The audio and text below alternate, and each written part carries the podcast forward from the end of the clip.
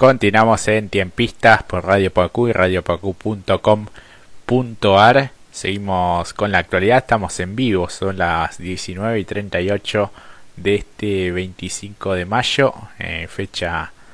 patria. Y bueno, seguimos repasando eh, algo que tiene que ver con las consecuencias y las secuelas que deja eh, el coronavirus.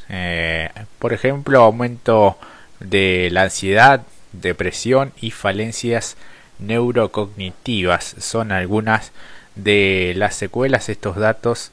eh, son del Observatorio de Psicología Social Aplicada de la Facultad de Psicología de la Universidad de Buenos Aires, la UBA, sobre una muestra de 742 casos a nivel nacional de diversas edades, géneros y estratos eh, sociales socioeconómicos que atravesaron esta enfermedad con diferentes eh, severidades fueron encontradas tanto en personas que transitaron la enfermedad en modo leve como las que cursaron con mayor severidad. Así lo afirmó Martín Echevers, quien estuvo al frente de este estudio junto a otros investigadores. Eh, lo que explicó es estudiamos desde los casos más leves hasta quienes estuvieron hospitalizados y hospitalizados con asistencia respiratoria y lo que encontramos fueron distintos niveles de ansiedad según esta severidad, así lo explicó quien es secretario de Investigaciones de Psicología de la UBA, quien lideró el trabajo junto a Cristian Garay. Desde el inicio de la pandemia en marzo de 2020 muchos estudios se refirieron a los trastornos de ansiedad que se multiplicaron en la población en general como consecuencia de esta crisis sanitaria. Pero en este caso se trata del primer relevamiento que se hace en el país sobre las consecuencias psicológicas que deja el COVID en quienes lo tuvieron, así lo precisó, quien indicó que hay otros estudios en curso, pero que todavía no arribaron a las conclusiones. Y si querés, Brian, repasamos los datos relevantes de esta investigación que es muy interesante. Sí, porque entre los datos que arrojó, arrojó el trabajo se encontró que el 64,4% de los participantes reportó fallas cognitivas entre leves, moderadas y severas y a su vez más del 56% percibió síntomas compatibles con depresión clínica y más del 45% aseguró haber tenido una sintomatología ansiosa entre moderada y severa los distintos efectos colaterales que nos está dejando esta pandemia y en relación a estas dos últimas secuelas, el estudio indicó que quienes las más percibieron fueron los participantes de distintos niveles socioeconómicos bajos, los de menor nivel educativo, quienes no realizaban previamente ejercicios, aquellos que fumaban y quienes sufrieron síntomas como fiebre y falta de aire durante la enfermedad. Y además el 46,3% de las personas consultadas respondieron que su atención empeoró y poco más del 43% reportó que su memoria se deterioró tras contraer el coronavirus. Realmente datos tanto preocupantes y por último alrededor del 40% señaló que cambió su tendencia a pensar en la muerte y o en el suicidio, de acuerdo a la investigación cuyo objetivo fue conocer el estado psicológico de las personas que atravesaron la enfermedad del COVID-19. Así es, y el profesor titular de Psicología Clínica, Psicoterapias e Interconsultas de la Facultad de Psicología de la UBA aclaró que desde el inicio de la pandemia se vienen realizando diferentes investigaciones, tanto en Estados Unidos como en Europa, sobre las secuelas físicas y neurológicas que deja el COVID, pero recién un poco después se empezaron a estudiar las secuelas psicológicas que puede causar. Estas secuelas se extendieron hasta 90 días después de la enfermedad, lo que demuestra que fueron trastornos de larga duración, así lo aseguró el especialista, quien destacó que todavía queda mucho por investigar. Echevers eh, que de los 742 casos estudiados, el 32% requirió tratamientos psicológicos después de la enfermedad y de los 501 que respondieron que no, el 68% eh, considera que lo necesitaría, pero que por diversas razones no accedió. Para el investigador, ese es un dato muy llamativo, ya que de la población en general, el 11% está en tratamiento psicológico y en este caso estaríamos hablando de un 32%. Otro resultado que destacaron los investigadores fue, aunque el COVID es igual para todos, en el caso de las personas en situación de mayor vulnerabilidad, los porcentajes de sintomatologías fueron mayores, lo que se puede comprender dentro de un contexto de crisis económica, sentirse menos protegidos o sin ningún tipo de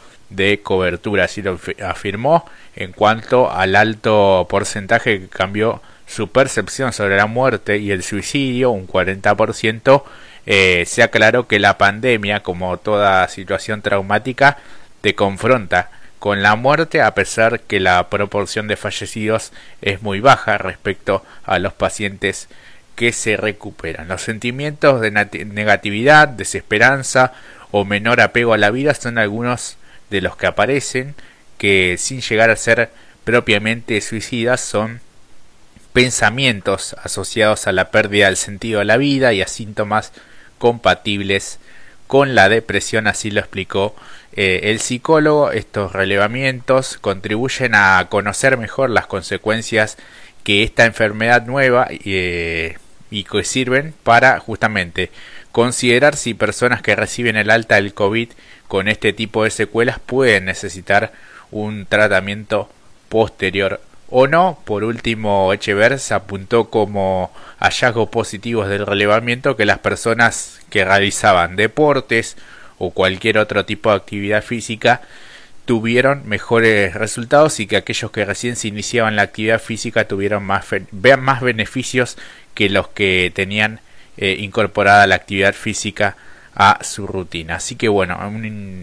una investigación muy interesante porque siempre hablamos de las secuelas que dejan lo físico y hasta el momento no se había hablado desde el aspecto eh, psicológico que también es muy pero muy importante. Y en el día de hoy se conoció en estas últimas horas el reporte diario de eh, las personas que lamentablemente fallecieron y también del número total de casos positivos en esta jornada, Brian.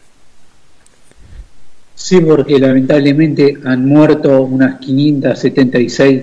personas a causa de la enfermedad en esta última jornada y 24.601 personas fueron reportadas con el coronavirus en, este, en estas últimas 24 horas en nuestro país, lo que suman la cifra de 75.056 fallecidos y 3.586.736 personas los contagiados en total desde el inicio de la pandemia, según datos del Ministerio de Salud donde además la cartera sanitaria indicó que son 6.552 las personas hospitalizadas en unidades de cuidados intensivos con un porcentaje de ocupación de camas de adulto del 74% en el país y del 76% en el área metropolitana de Gran Buenos Aires y del total de contagiados 3.136.000 3.100.660 recibió el alta y 554.020 son los casos que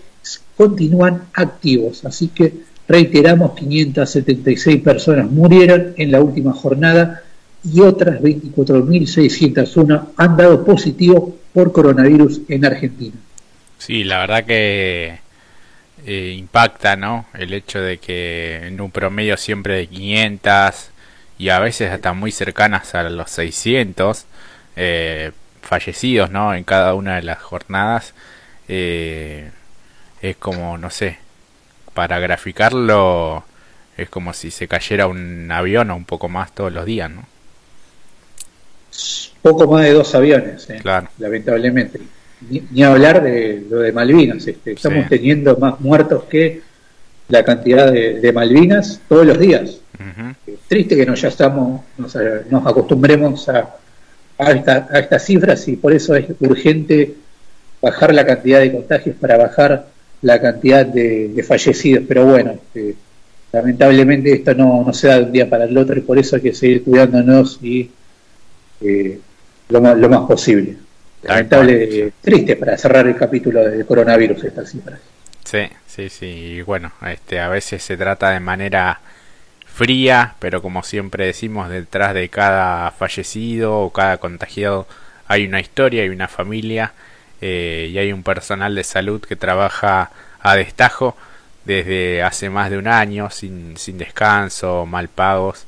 Eh, obviamente es un oficio y están preparados para atender diferentes patologías, eh, diferentes enfermedades, pero este virus es muy complejo y nunca se le termina de agarrar la vuelta porque eh, me parece que en esta etapa es mucho más contagioso que lo que fue la primera ola y que es mucho más dañino, incluso en gente joven en que quizás no tiene ningún tipo de enfermedad preexistente y los desmejora de, a niveles este, increíbles. ¿no?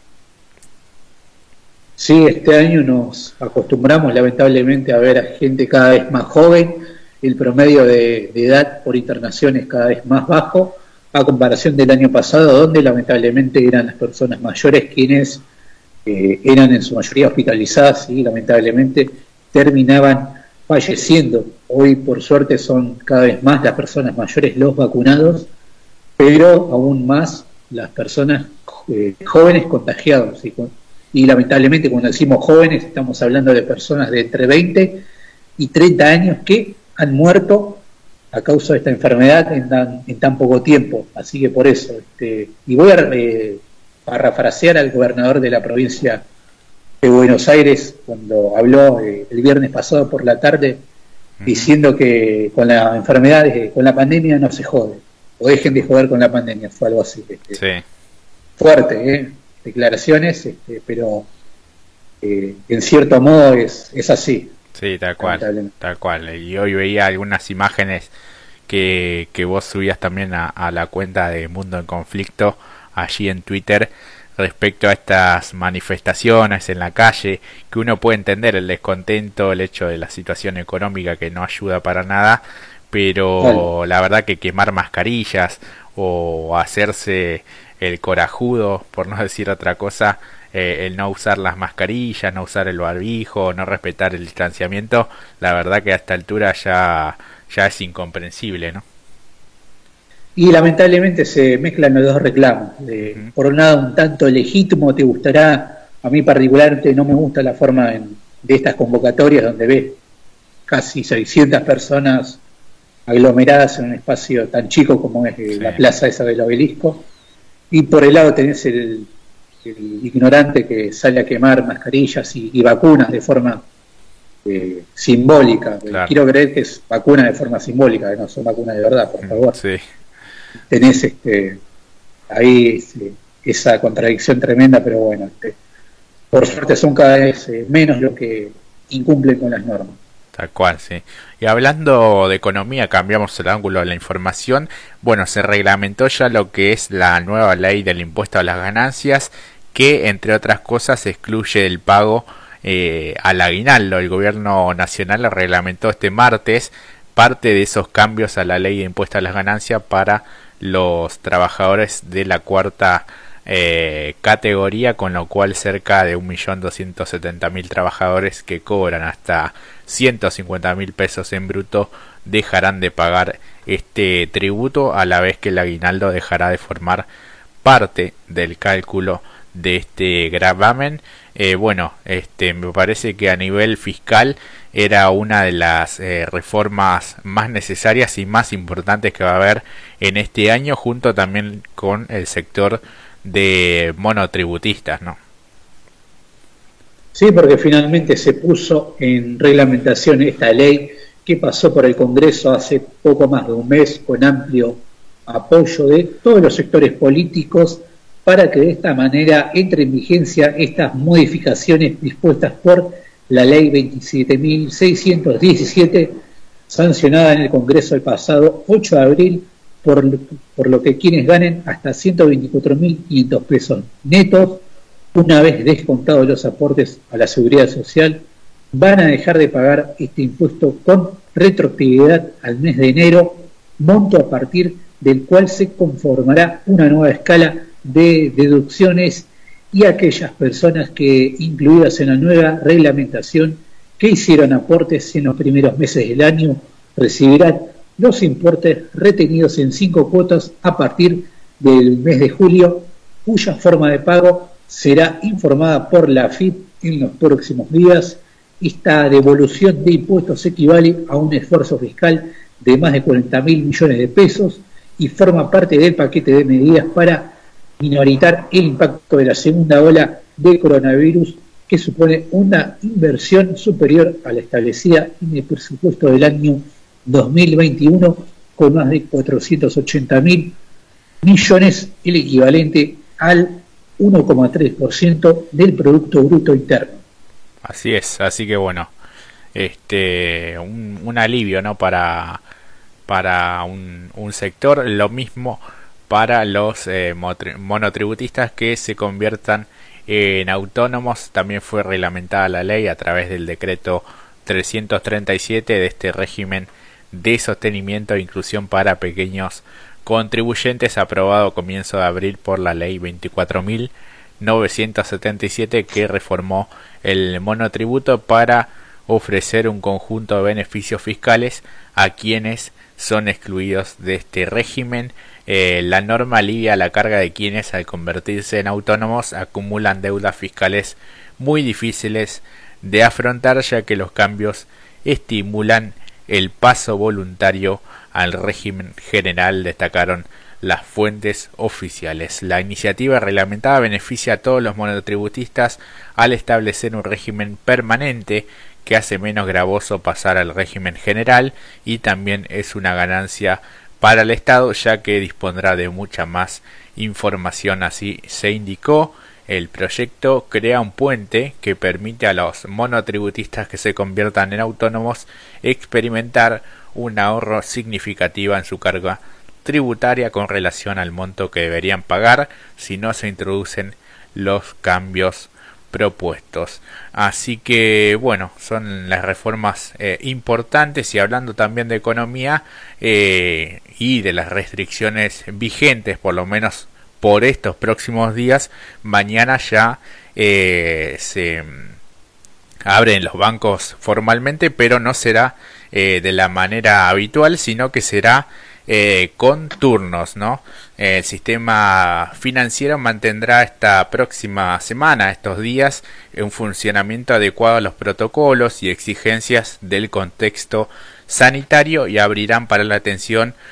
eh, con turno eh, este 26, 27 y 28 de mayo tras los feriados de este lunes y martes en el marco de las nuevas restricciones por la pandemia. El Banco Central informó que se mantendrá la atención por ventanilla para el pago de haberes de jubilados y pensionados y con turno para el resto de las operaciones que se podrán obtener por los canales digitales o telefónicos que los bancos siempre ponen a disposición de sus clientes. Según la autoridad monetaria, las entidades garantizarán la reposición de los cajeros automáticos y el funcionamiento de las terminales de autoservicio, Brian. Sí, así es. Este, durante todo el periodo, el Banco Central de la República Argentina había recomendado el uso de los canales digitales y de los pagos a través de medios electrónicos. Eh, los comprobantes de que las entidades entreguen sirven como permiso de circulación y se solicitará para ingresar al banco. Y asimismo se aclaró que los cajeros automáticos tienen la obligación de expender como mínimo hasta 15 mil pesos por día y en una única operación si cliente así lo quisiera y las empresas de cobro de servicios van a mantener sus operaciones cumpliendo las normas que garanticen la seguridad sanitaria de sus empleados y clientes. Así lo expresó este comunicado Recordemos que el día jueves el presidente había anunciado que quedara restringida la circulación en todas las zonas del país que se encuentren en alto riesgo o en alarma epidemiológica, en medida, esta medida que regirá, eh, que rige desde el sábado hasta el día domingo 30 de mayo inclusive. Así es, y de esta manera, bueno, todas las actividades fueron suspendidas, lo que tiene que ver con las sociales, económicas, educativas, religiosas y deportivas en forma presencial, pero estarán habilitados los comercios esenciales, los comercios con envío a domicilio y en la modalidad para llevar. Y respecto a la política, bueno, este miércoles el ministro del Interior Eduardo Guado de Pedro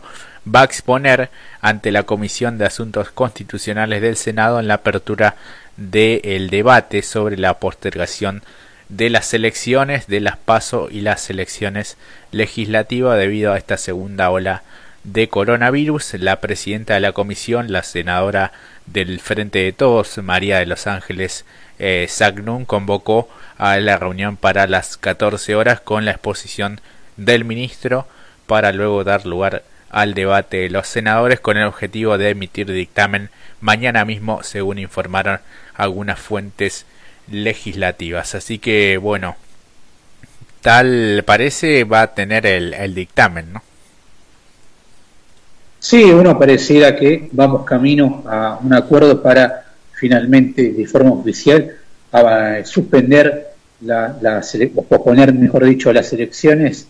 con esta iniciativa aprobada el 19 de mayo por diputados tras un acuerdo entre el oficialismo y la oposición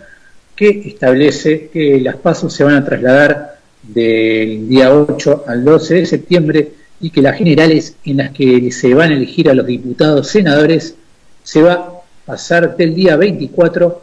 al del 24 de octubre al día 14 de noviembre. El proyecto que ahora deberá ser eh, revisado por la Cámara de Senadores había sido avalado por 223 votos a favor eh, de esta iniciativa contra tres rechazos y ocho abstenciones. La postergación fue respaldada por el oficialismo, por también eh, Juntos por el Cambio, aunque algunos grupos, eh,